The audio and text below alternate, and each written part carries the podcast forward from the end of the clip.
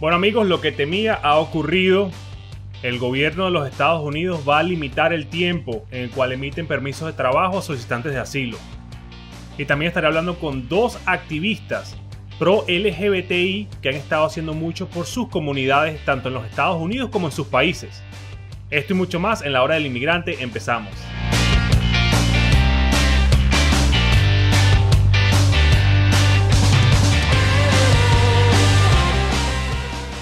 Bueno amigos y bienvenidos a la hora del inmigrante. Hoy vamos a estar hablando de temas súper interesantes, especialmente el tema del el permiso de trabajo.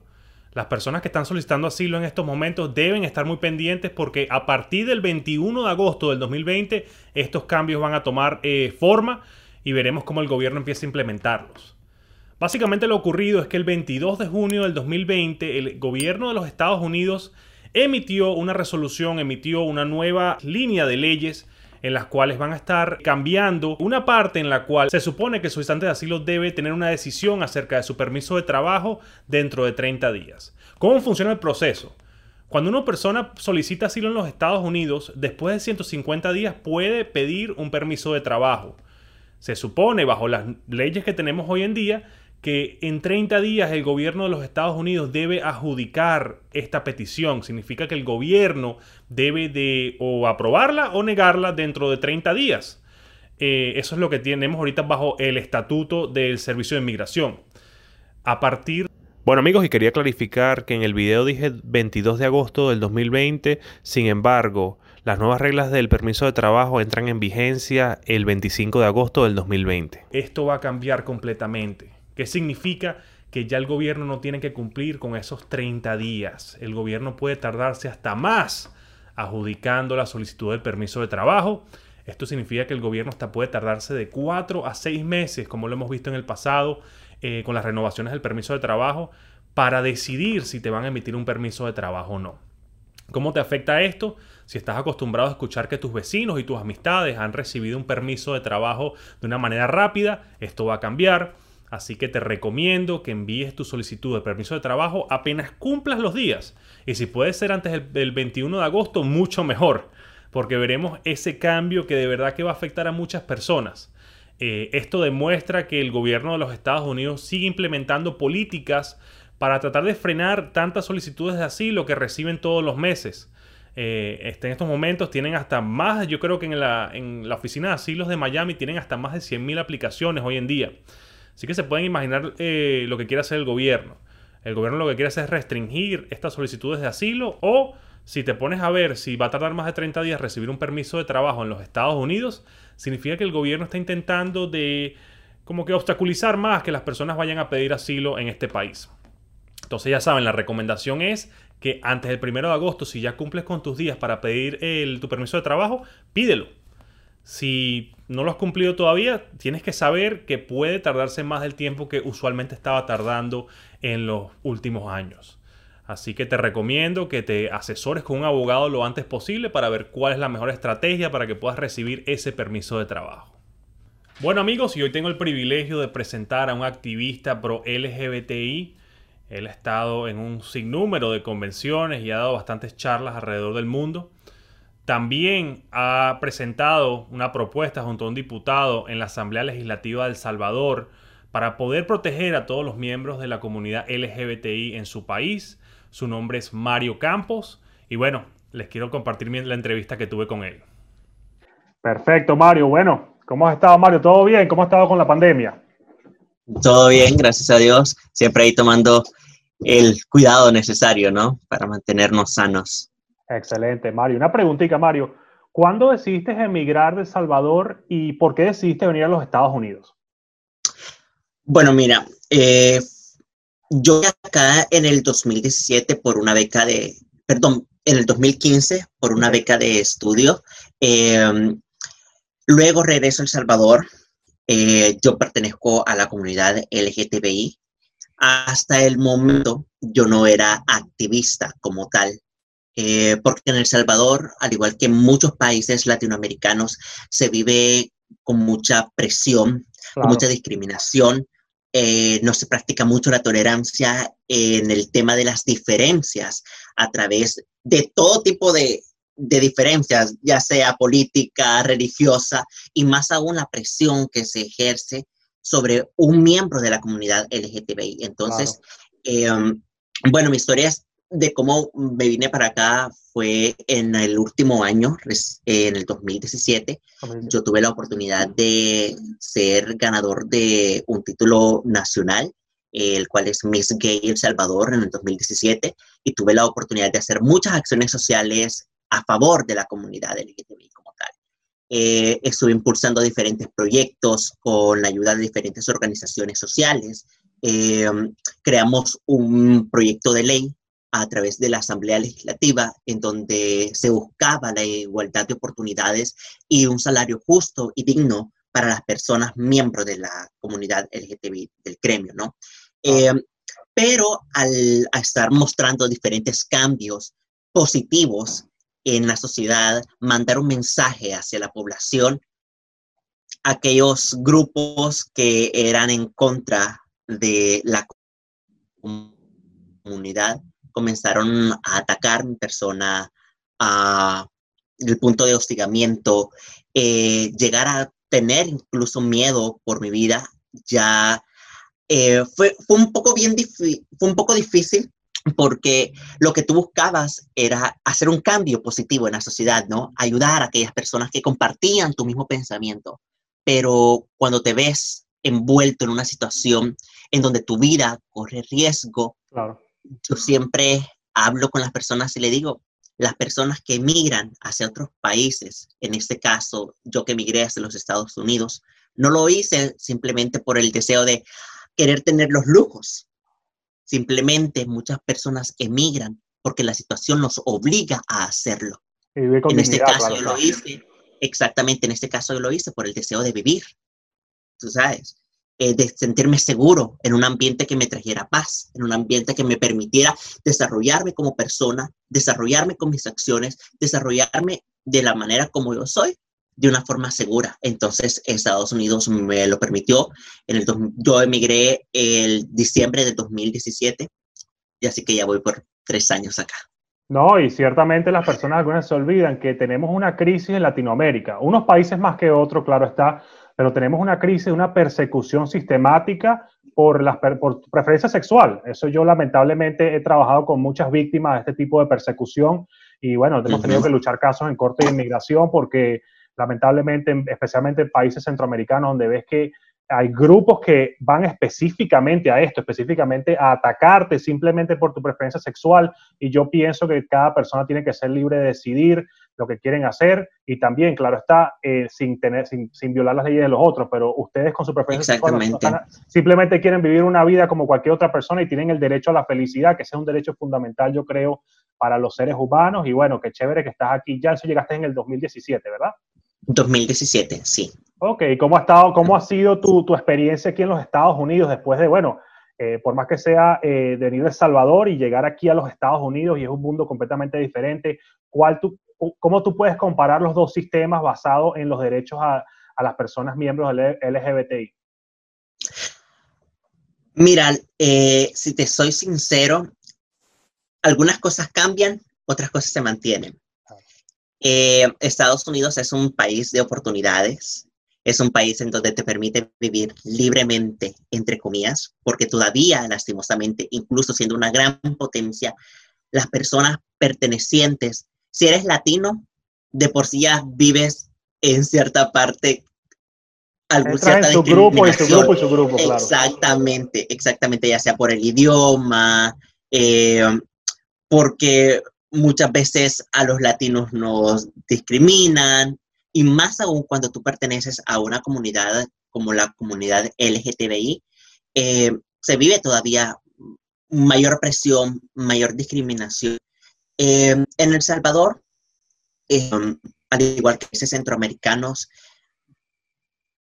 la vida no se vive tan abierta. Tú lo decías, el hecho de amar a otro ser semejante, no estamos haciendo ningún daño a nadie. Sin embargo, las personas todavía no tienen ese mismo sentir y esa, esa misma visión, tú sabes. Eh, te limita muchísimo el obtener oportunidades de estudio, muchísimo en obtener oportunidades de trabajo.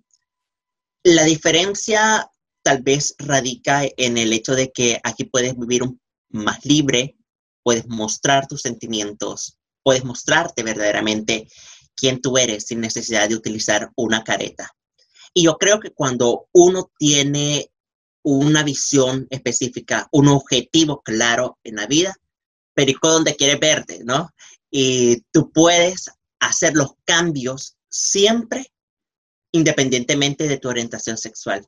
Y yo vivo, por ejemplo, ahora acá en los Estados Unidos, pero sigo trabajando por El Salvador, porque quiero que también las personas que, que pertenecen a la comunidad LGTBI en El Salvador vean que no es fácil, pero si uno le echa pichón a la vida, si uno le echa ganas, se puede lograr muchísimas cosas. No es fácil, obviamente que no lo es. Tampoco el estar acá eh, en los Estados Unidos ha sido, ay, ya todo mágico. Porque muchas personas piensan eso en nuestros países y piensan, bueno, ya está en Estados Unidos, así que ya está ganando dinero, está viviendo tranquilo, trabaja, tiene que trabajar mucho y no entienden que, como tú dices, subgrupos y subgrupos, el subgrupo que te encuentras tú que es inmigrante, miembro LGBTI, te pone todavía muchos más obstáculos en este país. Y otra cosa que te quería decir es que lamentablemente en nuestros países hay muchas personas que utilizan eh, la religión para justificar los hechos, cuando la religión nuestra lo que dice es amar al prójimo, no importa pase lo que pase, tenemos que amarnos como prójimo y tenemos que respetarnos. Y eso es lo que, yo también, yo como venezolano, yo sé que también en Venezuela las personas sufren mucho por esto. Eh, y me parece de verdad que, que tenemos que cambiarlo y seguir luchando. Y bueno, me tienes que explicar un poquitico acerca de qué has estado haciendo en El Salvador para hacer este cambio en el país. Bueno, eh, desde que eh, gané la corona como tal, empecé a involucrarme en diferentes actividades sociales. Yo siempre el objetivo que he querido transmitir a las personas es, la sociedad está cambiando y con ella nosotros también tenemos que cambiar la forma en cómo buscamos ser aceptados, en cómo mandamos el mensaje. Em, soy miembro de la comunidad LGTBI a mucho orgullo, pero no, hay algunas acciones que no me identifican. Por ejemplo, eh, para mí, hacer eco y mandar un mensaje más positivo hacia la comunidad que está comenzando a aceptar las diferencias como parte del ser humano, en este caso la orientación sexual, es más fuerte cuando hay un joven empoderado, hay un joven líder social, hay un joven que está buscando un cambio positivo en la sociedad. Entonces, desde que yo gané mi corona nacional, eh, empecé a trabajar con diferentes organizaciones, pero en el sentido de mandar un mensaje y decirles, ok, yo pertenezco a la comunidad LGTBI, yo soy gay, pero antes yo quiero que me conozca porque yo soy profesional, porque yo estoy estudiando, porque estoy haciendo un joven líder y no me etiquetes por mi sexualidad. Mejor conóceme por quién yo en verdad soy y qué es lo que quiero hacer. Entonces, em, estoy trabajando con una organización actualmente. Yo aquí en los Estados Unidos represento la organización AFROS, Afros es una organización que trabaja en el tema de la afrodescendencia en El Salvador y la comunidad LGTBI. Tiene como esos dos objetivos. ¿Cómo sería la em, sigla? ¿Cómo se escribiría para que las personas lo busquen? A-F-R-O-O-S. Afros. Afro con dos O. perfecto. Exactamente. Em, entonces, estoy trabajando junto con ellos en un proyecto que tenemos desde hace tres años. Es un círculo de desarrollo integral para líderes de la comunidad afrodescendiente y LGTBI. Estamos brindando capacitaciones constantes, eh, empoderando a niños desde la escuela y en, proyectos eh, que vayan encaminados a el arte, a mostrar tus habilidades y que las personas tocan en verdad, que no no nos etiqueten y no nos discriminen por la apariencia, sino que conozcan en verdad. Yo creo que la mayor, el mayor cambio que tú puedes hacer en la sociedad es cuando educas a una persona. Entonces, por ese el enfoque que nosotros nos estamos yendo. De igual forma, eh, trabajo actualmente con la organización Latino Salud. Latino Salud es una organización que trabaja bajo los objetivos del Departamento de Salud de la Florida.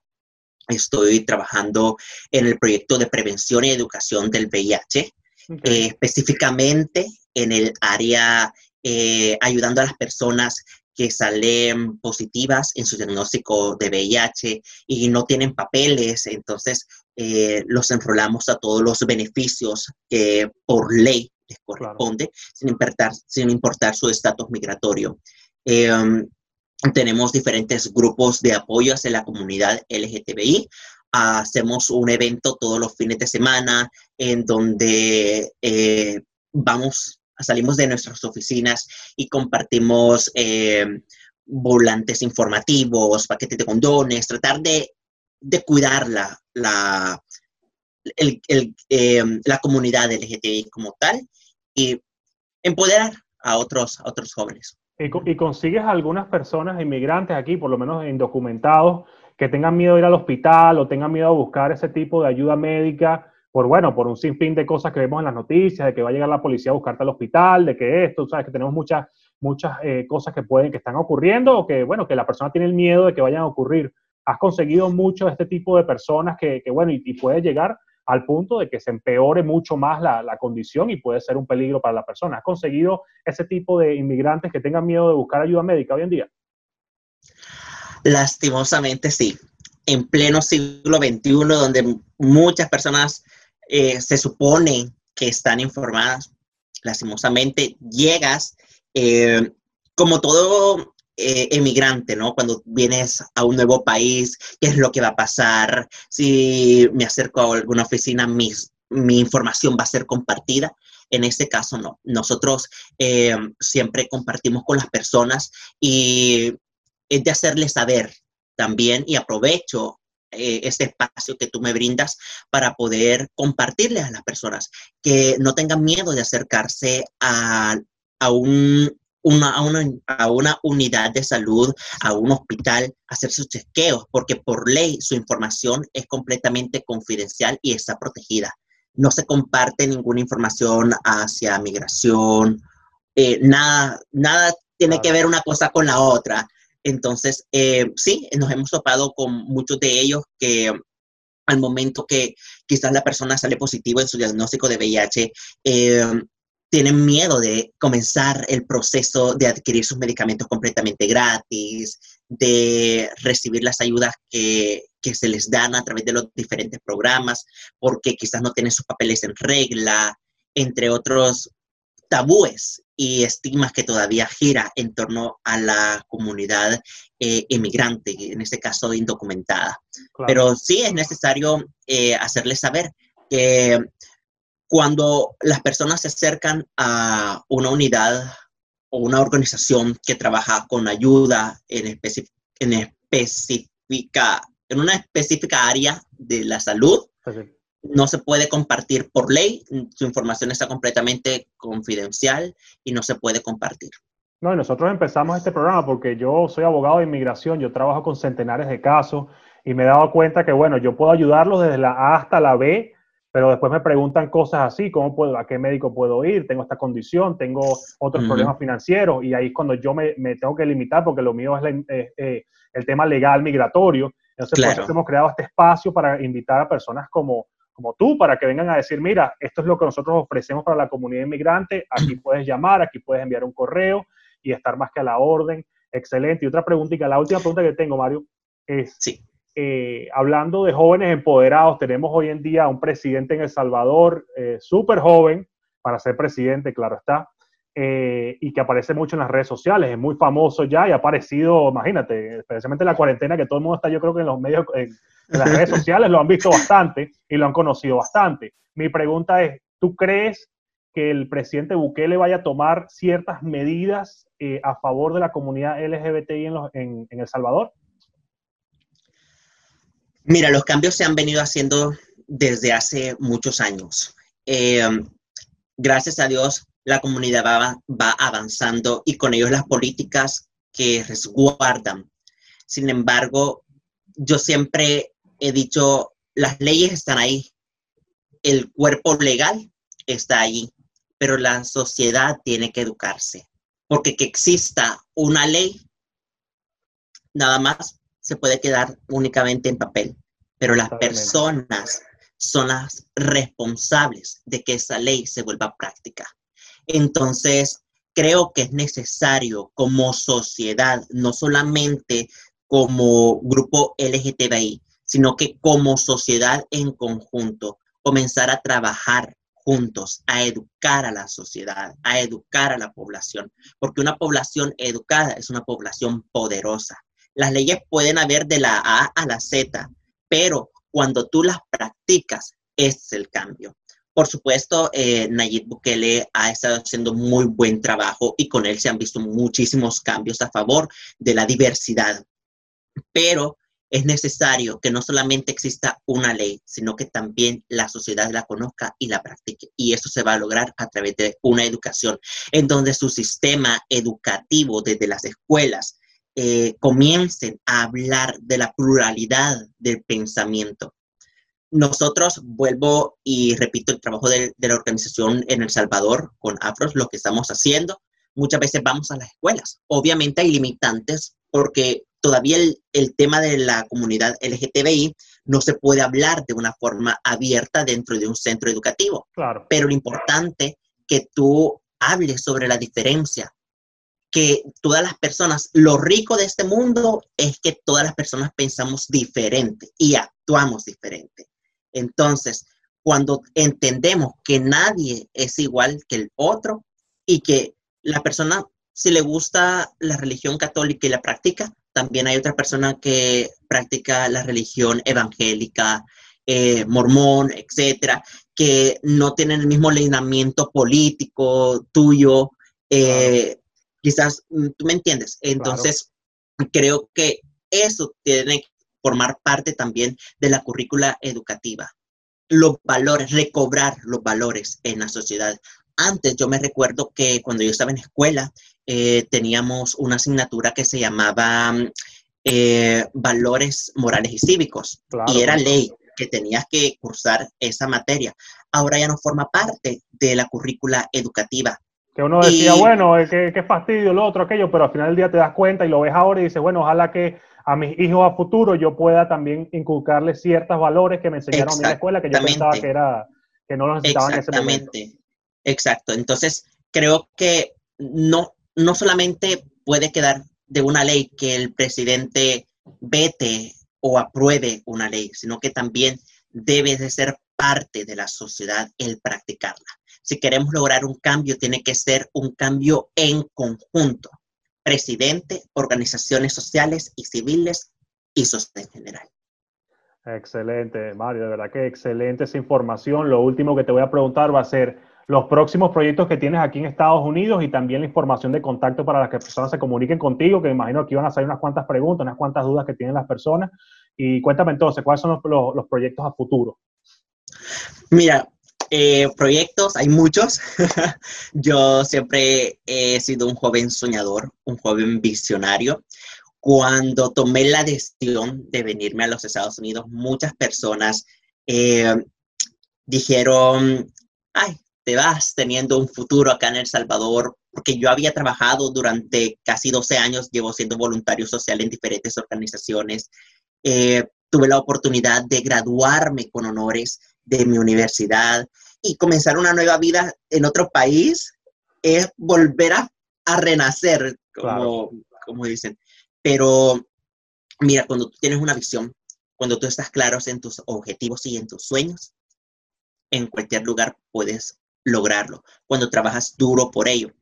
Actualmente estoy estudiando en Broward College con una beca que obtuve por, la, por mi récord académico. Eh, estoy ya a punto de graduarme de International Business. wow. Eh, recientemente tuve la oportunidad de estar en Las Vegas compartiendo con el consulado de El Salvador en un radiotón que iba a ayudar a personas en El Salvador que se vieron afectados por el COVID-19 eh, y las fuertes lluvias que recientemente azotaron el país. Em, actualmente estoy eh, aplicando para ser escritor de un libro en El Salvador que se llama El País que Viene. que van a elegir a siete jóvenes sobresalientes de Centroamérica y República Dominicana, así que espero y tengo la esperanza de ser parte de, ese grupo de escritores. Em, ¿Qué más? Eh, estamos trabajando en conjunto con diferentes eh, organizaciones para tratar de crear más proyectos en favor no solamente de la comunidad LGTBI, sino que de la sociedad salvadoreña como tal, que tanto lo necesitamos. Eh, aquí estoy trabajando directamente con la organización Latino Salud, ayudando en la prevención del VIH, eh, llevando a cabo diferentes proyectos, haciendo crecer la organización y educando y ayudando a personas que al igual que, que mi persona lo atravesaron en su momento al llegar a los Estados Unidos, y brindarles las herramientas que ellos necesitan. Así que esos son los proyectos que, que están ahorita veremos, pero vamos caminando hacia ahí. No, increíble, increíble, Mario. Y la última pregunta es, ¿cuáles son tus números de contacto para email, para el, servicio que ustedes hacen con Latino Salud? ¿Cuál sería la, información de contacto? Ok, eh, nosotros como Latino Salud tenemos tres diferentes oficinas. Una es en Wilton Manor, en el condado de Broward, otra es en Miami Beach y Southwest.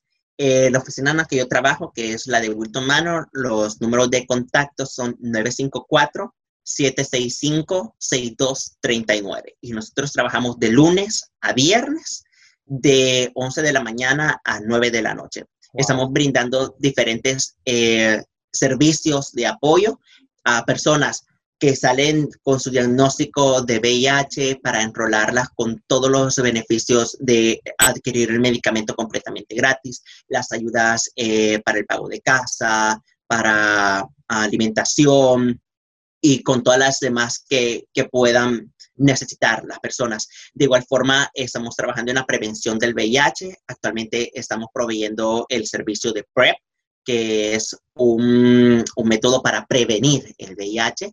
Las personas pueden adquirir este medicamento completamente gratis si no tienen seguro y no importa, y lo recalco nuevamente, su estatus migratorio. Estamos para ayudar. Eh, Latino Salud nació con la visión de ayudar a la comunidad LGTBI inmigrante y hacerlo sentir parte de esta gran nación. Ah, excelente, Mario. De verdad que imagínate, me hace sentir orgulloso de que llegas aquí, tienes tantos obstáculos, como hablamos de los subgrupos en, el tema que en la conversación que tuvimos hoy, y has estado allí brincando todos los obstáculos sin ningún tipo de... claro, todos tienen su problema al, tiempo que tienes que enfrentarlos, pero los has enfrentado de una manera muy efectiva. De verdad que te, felicito y nos haces muy orgullosos. Y de verdad que gracias por haber estado aquí el día de hoy. Otro ejemplo de lo que queremos dar en la hora del inmigrante, donde sí se puede, hay personas que llegan y dicen, bueno, el idioma, bueno, lo otro, y mira todo lo que tú has logrado estando eh, teniendo tantos obstáculos, lo has hecho. Mira, sí. Gracias. Gracias a ti, en verdad, por la invitación. Y como tú lo decías, o sea, yo cada vez que hablo con, con, las personas que se acercan a la organización con muchas dudas y dicen, ay, ¿sabes qué? Estoy empezando, tengo mucho miedo. El miedo creo que nos, nos llega a todos cuando estamos empezando una nueva vida. Pero cuando tú tienes claro qué es lo que, eh, qué es lo que quieres, quién tú eres y para qué en verdad has nacido, Ahí está todo. Todos somos líderes. Eso yo lo tengo claro. Todos somos líderes. Es necesario tener una mente positiva. Lo que yo soy únicamente representa el 10%. Lo que quiero ser y lo que estoy trabajando para lograrlo representa el 90%. Y eso, eh, nada, yo, yo salí de mi país con una maleta llena de sueños y esperanzas. Llegué a los Estados Unidos puse mi maleta, pero no me senté en ella a decir, vamos a ver qué es lo que viene. Desde el primer momento, comenzar a trabajar, comenzar a trabajar y echarle pichón a la vida. Así que todo se puede lograr y yo soy una, un claro ejemplo de eso. Ahorita, justo hace tres días, creo que recibí la llamada de Broward College, en donde, imagínate tú, un inmigrante recibe el premio del estudiante del año de Broward College para mí fue, uff, creo que un gran orgullo la verdad. Excelente, no, excelente, verdad, Mario, de verdad que muchísimas gracias por tu tiempo y bueno, estaremos en contacto. Ojalá que salgas en el, libro que estás hablando y lo tengamos aquí en sí, si Dios quiere. Sí, lo voy a firmar y te lo voy a mandar. Muchísimas gracias, Mario, estamos en contacto y bueno, ojalá que muchas personas se comuniquen contigo para que sigan buscando esa ayuda médica que necesitan y bueno, estamos en contacto. Muchísimas gracias, cuídate. Gracias, chao, feliz tarde.